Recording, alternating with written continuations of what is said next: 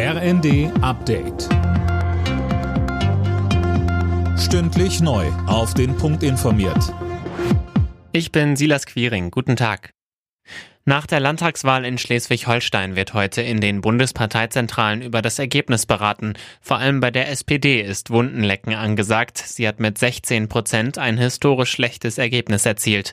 Für Parteichef Lars Klingbeil aber kein Grund, vor der NRW-Wahl nächsten Sonntag die Flinte ins Korn zu werfen. Er sagte im ersten, also erstmal sehen wir, dass Herr Wüst ganz andere Popularitätswerte hat. Das ist ein Kopf-an-Kopf-Rennen auch mit unserem Kandidaten Thomas Kutschaty. Das zweite ist, dass Nordrhein-Westfalen vor großen Herausforderungen steht. Die Transformation, die Frage, wie können Industriearbeitsplätze gehalten werden.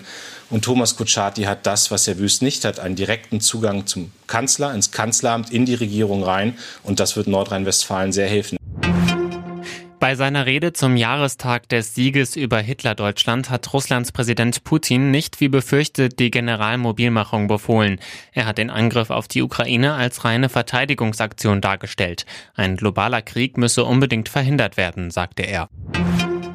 Die G7-Staaten und damit auch Deutschland werden künftig kein russisches Öl mehr kaufen. Die G7-Regierungschefs haben sich in einer Videokonferenz auf den schrittweisen Ausstieg aus den Importen geeinigt. Fabian Hoffmann berichtet. Das Weiße Haus erklärte, der Importstopp für russisches Öl in die G7-Staaten werde die Hauptschlagader der Wirtschaft des russischen Präsidenten Putin treffen. Und für Moskau fällt eine wichtige Einnahmequelle, um den Krieg in der Ukraine zu finanzieren, weg. Wie genau welcher Staat den Importstopp aber umsetzt, dazu steht in der G7-Erklärung nichts. Auch die Europäische Union plant aktuell ein Ölembargo gegen Russland. Auch nach Abschaffung der Homeoffice-Pflicht arbeiten viele Beschäftigte weiter von zu Hause aus. Wie eine IFO-Umfrage zeigt, lag die Homeoffice-Quote im April bei fast 25 Prozent. Am höchsten ist die Quote bei IT-Dienstleistern. Dort liegt sie bei über 70 Prozent.